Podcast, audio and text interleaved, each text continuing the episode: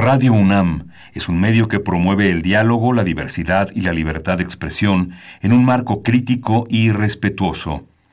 Los comentarios expresados a lo largo de su programación reflejan la opinión de quien los emite, mas no de la radiodifusora.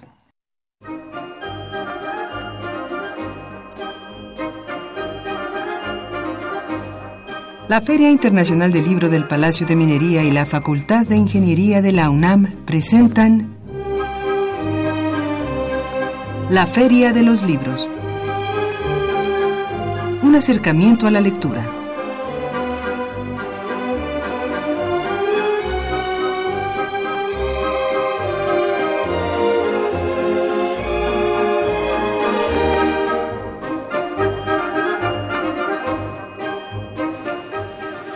Hola, ¿qué tal? ¿Cómo están? Muy buenas tardes. Sean todos ustedes bienvenidos a una emisión más de la Feria de los Libros. Gracias por iniciar semana con nosotros. Mi nombre es Elías Franco, los saludo con el gusto de siempre y los invito a que nos acompañe en los próximos minutos aquí en la Feria de los Libros. Tenemos bastante información que compartir con ustedes. Antes de comentar de qué eh, hablaremos, eh, esta tarde, permítame recordar nuestras vías de comunicación. Los invito a que marque el 55 36 89 89. Nos puede seguir a través de nuestra cuenta de Twitter en arroba feria libros. Y eh, también eh, invitarlos a que visiten el Facebook oficial de la Feria de los Libros. lo puede encontrar así, tal cual, la Feria de los Libros.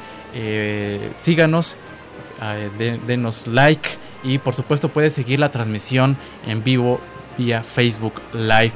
Eh, si usted desea enviarnos comentarios, opiniones, sugerencias más extensas, lo puede hacer a través de nuestro correo electrónico la feria de los libros gmail.com y recordar eh, que esta transmisión la puede seguir a través de www.radio.unam.com MX y si desea escuchar emisiones anteriores de la Feria de los Libros, lo puede hacer en este apartado que Radio UNAM tiene para ustedes en www.radiopodcast.unam.mx. Ahí en la página de Radio UNAM puede usted eh, escuchar las emisiones anteriores de la Feria de los Libros.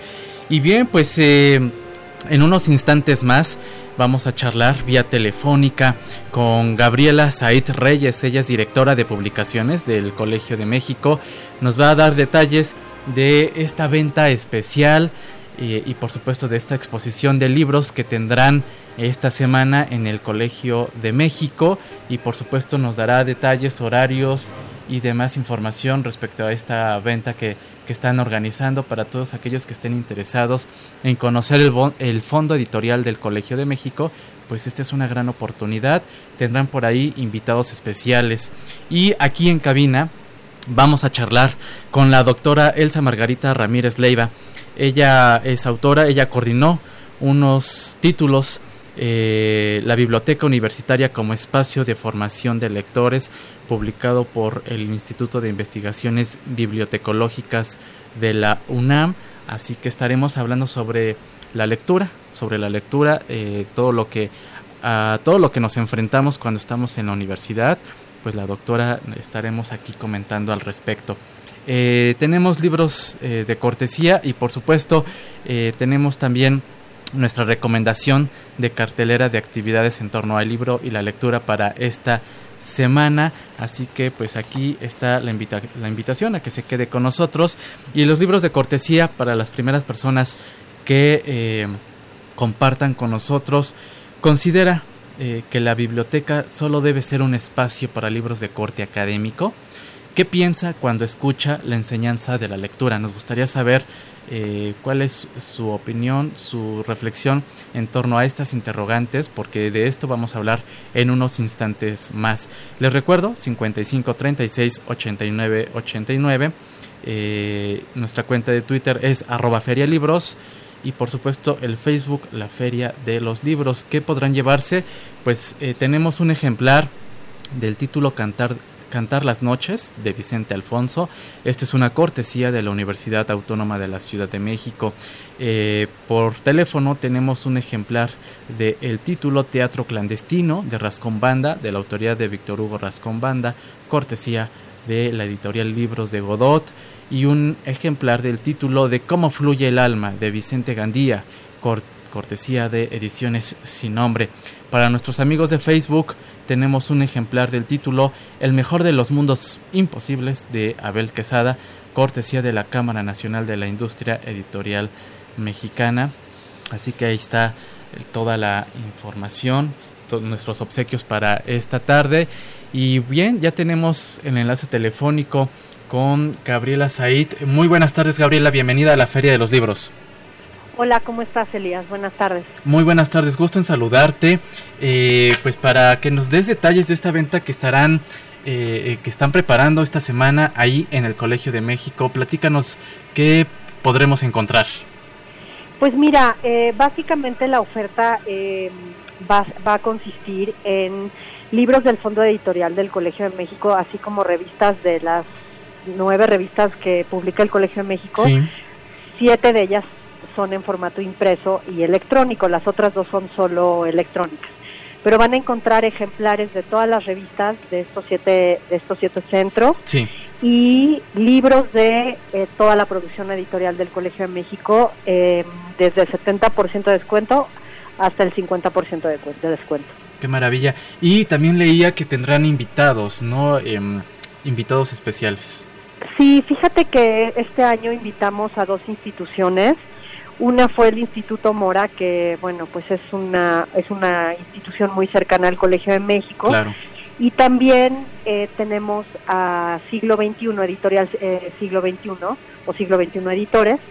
Y además, dentro de las instalaciones del Colegio de México, hay una mm, librería del Fondo de Cultura que se llama Víctor L. Urquidi, nuestra librería, y adentro de la librería y afuera con un par de mesas se van a estar ofreciendo descuentos también en, los libros del fondo del Fondo de Cultura Económica.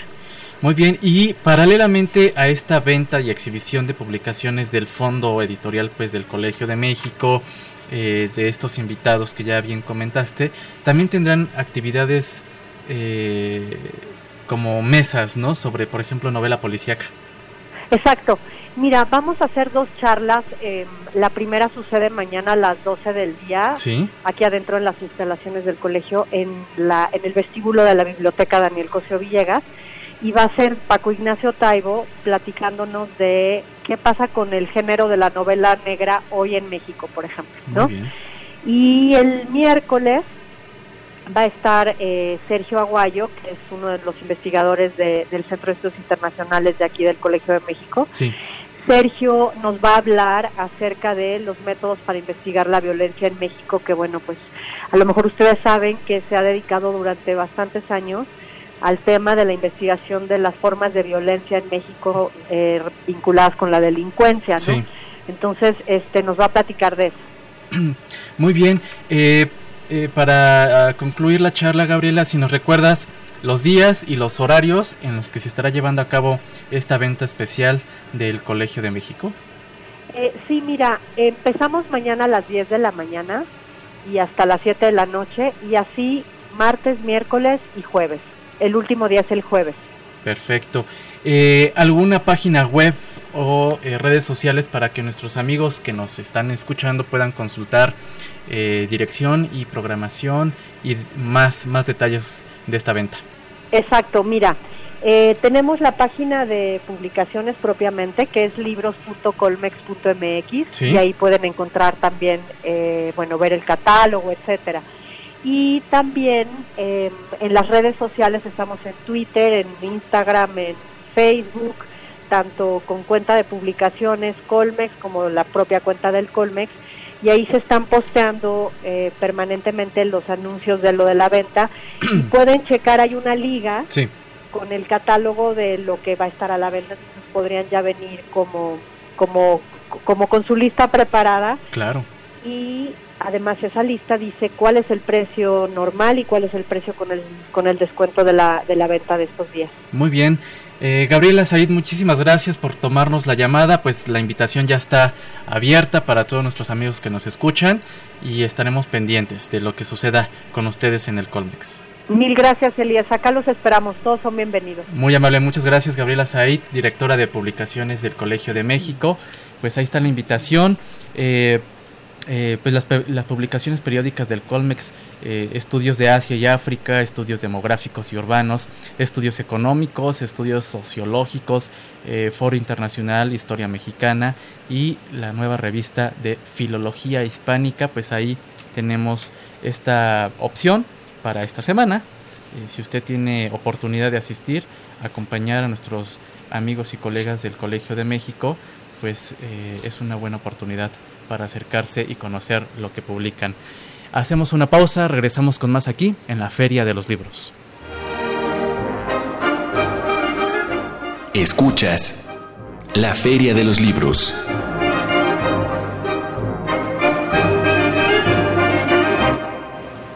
Estamos de regreso en la Feria de los Libros y bueno, pues también iniciamos semana con una triste noticia. Murió la poeta Telma Nava a los 87 años de edad. Telma Nava nació en la Ciudad de México en 1932, formó parte de los talleres literarios de Juan José Arreola y Tomás Segovia en la Casa del Lago y de los del Centro Mexicano de Escritores e Instituto Francés de la América Latina.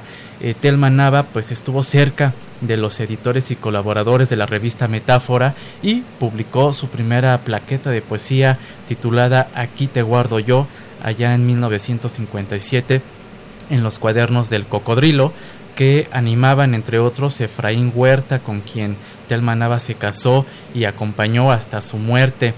Eh, en sus inicios Telma Nava pues mostró una inclinación hacia los poemas amorosos, escribiéndolos con una suerte de, natural, de natural, naturalidad eh, arabesca y en los que resonaban ecos de otras voces. Eh, si usted desea pues acercarse y conocer la obra de Telma Nava, eh, podemos comentar el título La orfandad del sueño, eh, que publicó por ahí del año 1964, eh, el libro Colibrí 50, que publicó dos años después, en 1966, y ya en 1986 Telma Nava publicó el primer animal, Descanse en paz, la maestra Telma Nava, y bueno, pues damos la bienvenida a la doctora Elsa, Elsa Margarita Ramírez Leiva. Ella es investigadora, titular del Instituto de Investigaciones Bibliotecológicas de la UNAM, es licenciada y maestra en bibliotecología por la Facultad de Filosofía y Letras, doctora en Ciencias de la Información y Documentación por la Universidad Complutense de Madrid. Actualmente la doctora desarrolla el proyecto Formación de Lectores y el colectivo La Cartografía de Lectura, Escritura y Habilidades Informativas en las universidades de la República Mexicana y vamos a charlar con ella a propósito de este título que coordinó eh, la Biblioteca Universitaria como espacio de formación de lectores. Doctora, ¿cómo está? Muy buenas tardes, buenas bienvenida. Tardes. Muchas gracias por la invitación. Un gusto recibirla aquí en la Feria de los Libros. Eh, sin duda un gran tema, un gran tema. Seguramente nos va a hacer falta tiempo aquí en la Feria de los Libros. Eh, brevemente, eh, ¿cómo surge y quiénes participan en este libro que coordina la Biblioteca Universitaria como espacio de formación de lectores? Gracias. surge precisamente de los proyectos de investigación que, vamos desarrollando como línea de lectura precisamente y lectores en el Instituto de Investigaciones Bibliotecológicas. Y eh, todo esto empieza por un estudio que yo realicé a la comunidad de bachillerato de la UNAM. Ahí eh, empiezo a percatar de que los alumnos que llegan a estos niveles eh, vienen de muy, obviamente de muy diversas escuelas, con una muy diversa formación y que para muchos entrar a la universidad es eh, una es otro mundo porque para empezar llegar a una biblioteca cuando ellos quizás no tuvieron libros suficientes más que libro de texto no tuvieron libros en su casa eh, o algunas veces en alguna ciudad o población que ellas vivieron pues sí llegaron a tener algún contacto con una, biblioteca pero como me decía uno de los chicos una una alumna dice yo iba a menudo a esa biblioteca y de repente la cierran, me quedé sin libros. y eso a muy temprana edad. Entonces, eh, ahí empecé a observar que estos jóvenes que llegan con esta diversidad de formación, también la, pues la, el bachillerato trata de homogeneizar ciertas prácticas, sin embargo, cuando llegan al, al, nivel universitario, esto no es suficiente, porque eh, además de que están ingresando a un contexto académico totalmente nuevo, aun cuando ya ellos hayan cursado último año de, de, una opción que va al campo de conocimientos, aún así no es suficiente. Y aún así también no es suficiente el bachillerato para poder eh, fortalecer todas las capacidades que se requieren. Entonces, consideré conveniente y oportuno empezar a estudiar el ámbito universitario, es decir, la formación de lectores en el ámbito universitario, y me encuentro un, un, interesante universo de obras, de estudios que se han hecho, no en el campo bibliotecológico, sino en otros ámbitos, y, y la mayoría coincide en que entrar a la universidad es continuar la enseñanza y el aprendizaje de la lectura, la escritura y la comunicación. Claro. Que no es suficiente con la formación que traemos, porque como dicen algunos autores, es una suerte, cuando uno entra a una carrera, es una suerte de, de, llegar como migrante, porque son otros lenguajes, otros eh, conceptos que tienen un sentido y significado, ciertas palabras incluso diferentes a las que conocemos en ese campo disciplinar. Totalmente. Y, y además también, otra cosa que encontré que a veces no le damos la importancia son los géneros académicos y otros géneros como los literarios, los cinematográficos, los de las artes. Cuando uno empieza a ver lo que puede aportar un género a la formación lectora y escritora de un alumno es maravilloso, porque el género académico, situado en un campo disciplinar, nos va dando ciertas características, eh, cierta estructura que utilizan en ese campo y nos enseña a leer y a escribir y a comunicar. La comunicación oral, que es tan importante también en, en la formación universitaria, más ahora otras formas de comunicación como es la digital. Claro, es decir, entonces es indispensable, es necesario no únicamente centrarnos cuando eh, nos encontramos en la universidad, no centrarnos en los textos académicos de las propias materias que cursamos, sino paralelamente, pues esta lectura que ustedes, bueno, se denomina lectura estética, para tener este complemento, este enriquecimiento, ¿no? De, de la formación. Exactamente. Por lo regular, eh, eh, bueno, en la formación académica o escolar desde los inicios de la, formación básica, se piensa que, bueno, que nada más nos debemos de situar en el contexto de la materia o del campo disciplinar y esos son los géneros que hay que estudiar. Pero eh, desde hace mucho y actualmente está tomando fuerza la, la necesidad de leer otros géneros que nos amplíen el, el, capital lingüístico, por ejemplo, el capital cultural, porque la, de las habilidades que se están pensando para el futuro son las, la comunicación multicultural por la apertura hacia todo lo que es la, la, globalidad y además pues con todos los medios que hay ahora para comunicarse y el trabajo también ya tiende a ser colaborativo, integrado por personas de distintas culturas de distintos países. Entonces la, la, los otros géneros nos van dando esta posibilidad de conocer otros ámbitos la literatura simplemente. Nos da no nada más un contexto actual, sino histórico. Y entonces nos permite entender ciertas situaciones de ciertas culturas, comprenderlas y sabernos comunicar. Luego también está todos los lenguajes que hoy son importantísimos, que es este, la multialfabetización que le llaman, de también leer las imágenes, leer los sonidos, leer el espacio natural, Hoy también se habla de la alfabetización ecológica, que debemos de saber leer el mundo que ya se nos olvidó y así, así, y así aprendimos todos a leer, ¿eh?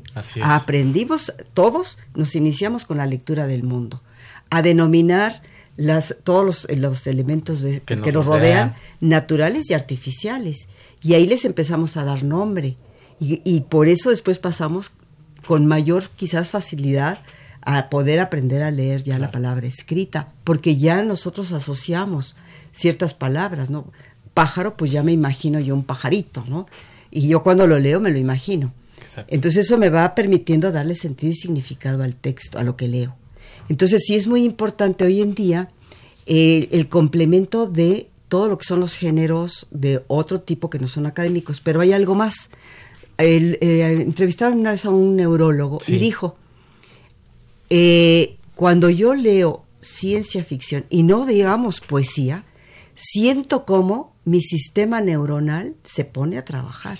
Dice, claro, porque yo cuando leo mis géneros académicos, yo ya los entiendo perfectamente bien, no tengo que hacer un gran esfuerzo. Pero poesía, sí. Y en el, en el Instituto este, de Massachusetts, les dan poesía incluso a los niños, a los jóvenes que están estudiando ingeniería. las ingenierías, las carreras profesionales. Y, y, preguntaban, ¿y para qué les dan poesía? Para enseñar la concentración, dice, porque la concentración se enseña. Entonces nos están abriendo un mundo de los géneros que podríamos llamar estéticos a la formación académica importantísimo. Entonces yo creo que es indispensable hacer estos vínculos. Y entonces, ¿dónde entra aquí la biblioteca? Eh, pensando que a lo mejor el profesor tiene un programa pues que le exige mucho tiempo y cumplir con él en ciertos de cierta forma la biblioteca puede hacer ese puente así es y eh, doctora eh, permítame hacer una pausa musical porque este punto que ya está eh, comentando y, planteando sobre la biblioteca y ustedes lo, reflexionan, lo trabajan en este título que, publican. Eh, la, biblioteca tiene que sufrir una transformación. Entonces de eso me gustaría que platicáramos. Al regreso de esta pausa vamos a escuchar música y regresamos con la doctora Elsa Margarita Ramírez Leiva. Estamos charlando sobre este libro, La Biblioteca Universitaria, como espacio de formación de lectores. Regresamos. Cervantes, Daniel Defoe, Samuel Richardson, Henry Lawrence Stern, Mary Wollstonecraft, Jane Austen, Sir Walter Scott,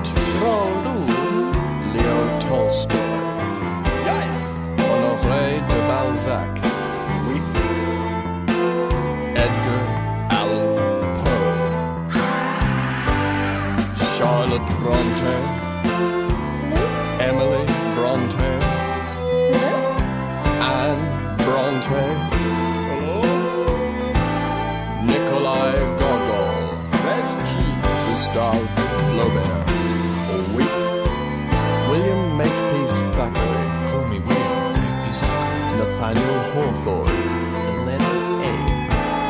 Herman Melville, Charles Dickens, Anthony Trollope. Continuamos en la Feria de los Libros y escuchamos un fragmento del tema The Book Lovers a cargo del grupo de Divine Comedy, pues un un título muy ad hoc para el tema de él que estamos charlando con la doctora Elsa Margarita Ramírez Leiva eh, sobre la lectura, sobre este, pues este ejercicio que realizamos en la universidad, pero de pronto nos, nos, encontramos con ciertas dificultades, limitaciones, así que pues es, es un gran momento para reflexionar sobre cómo leemos y lo que eh, ya se ha planteado en, otras instituciones, eh, en también leer eh, pues títulos de otros géneros literarios.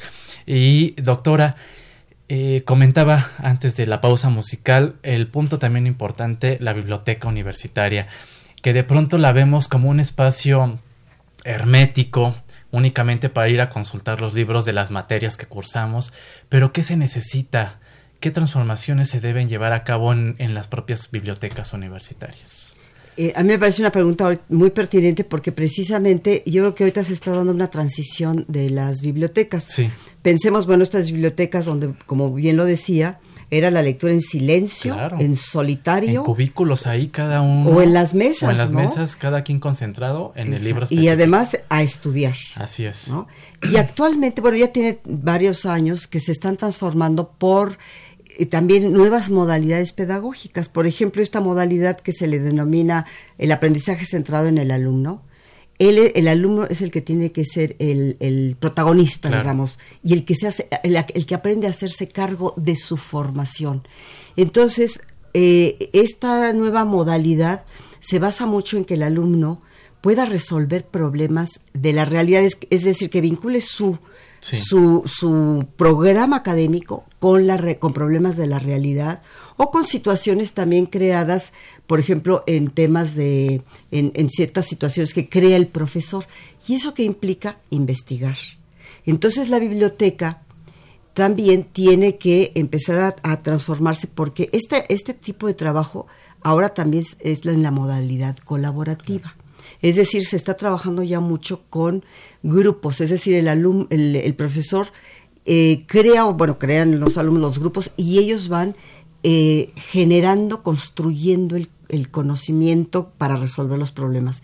Es decir, ahí el alumno está leyendo, está también desarrollando habilidades informativas porque él tiene que empezar a trabajar con diversos géneros a leer no solamente el texto este del programa, sino al contrario, él tiene que empezar a buscar en diferentes ámbitos, eh, eh, digamos, incluso de otras disciplinas, y construir la solución.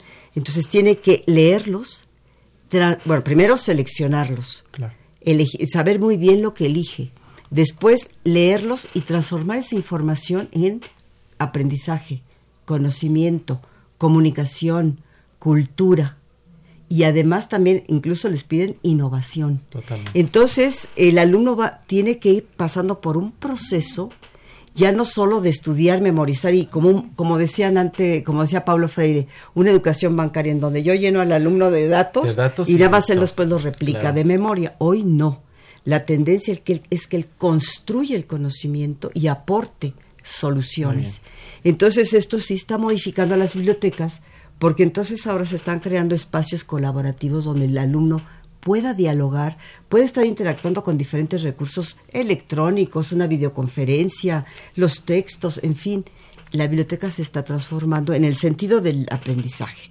Por otro lado también se han empezado a crear espacios más lúdicos, este en donde exactamente en donde hay un sillón, unos cojines o un área donde un jardincito, ir allá a tomar un cafecito para leer, dialogar, o a lo mejor un área donde puede escuchar música, jugar alguna cosa de videojuego, ajedrez, en fin, que la biblioteca se está transformando en un espacio multifacético, ya no es solo para ir a estudiar. Claro, como lo percibimos. nosotros, por ejemplo, en la Biblioteca Central hemos ofrecido conciertos, obras de teatro, eh, precisamente para ir abriendo estas, estas otras posibilidades de no solo leer el texto escrito, también leer con el oído, con los otros, exactamente.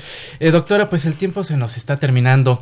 Para todos aquellos que les interese acercarse a estos libros, ¿dónde pueden encontrarlos? Bueno, eh, los tenemos desde luego en la, en, la modalidad electrónica, en la página, página del y de manera gratuita. Y de, sí, porque además este, la universidad tiene ahora esta, esta alternativa del acceso abierto y gratuito a sus obras está precisamente en la página del Instituto de Investigaciones Bibliotecológicas, en la sección de publicaciones. Muy bien. Ahí lo encuentra. Pero sabemos que sigue gustando mucho el libro impreso, porque pues tiene algún... también tiene, un encanto. Sí, un encanto estético de tocarlo. También se venden...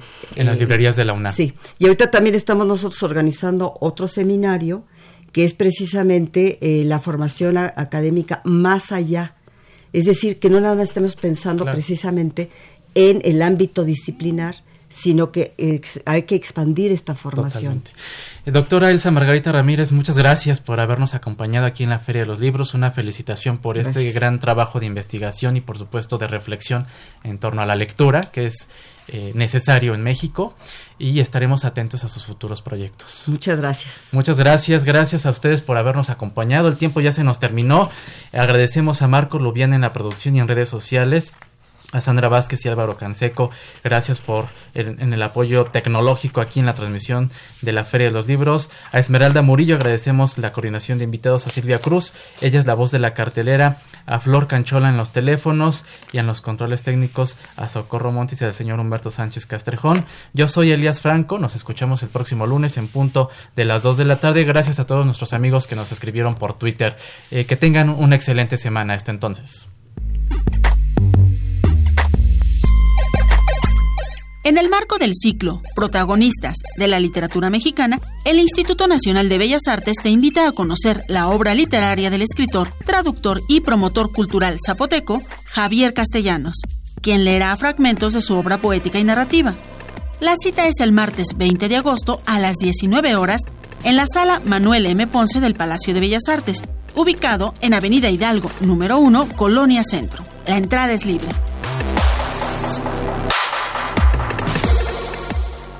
El Programa Universitario de Estudios sobre Asia y África de la UNAM y la Casa del Poeta Ramón López Velarde invitan a la presentación del libro Yukio Mishima y su legado en México.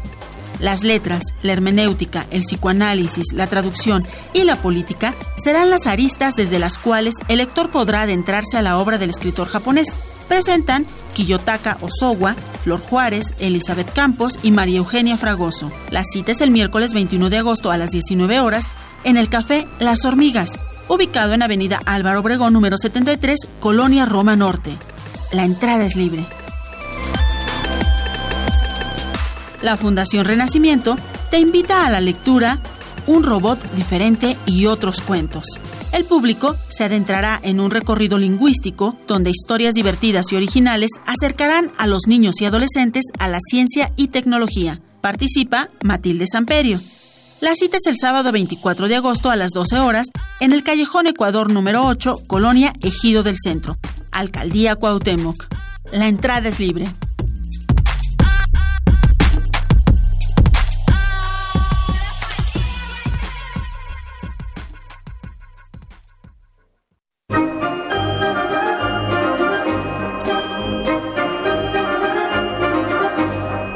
La Feria de los Libros un programa de la Feria Internacional del Libro del Palacio de Minería que organiza la Facultad de Ingeniería en coproducción con Radio UNAM. Idea original Fernando Macotela.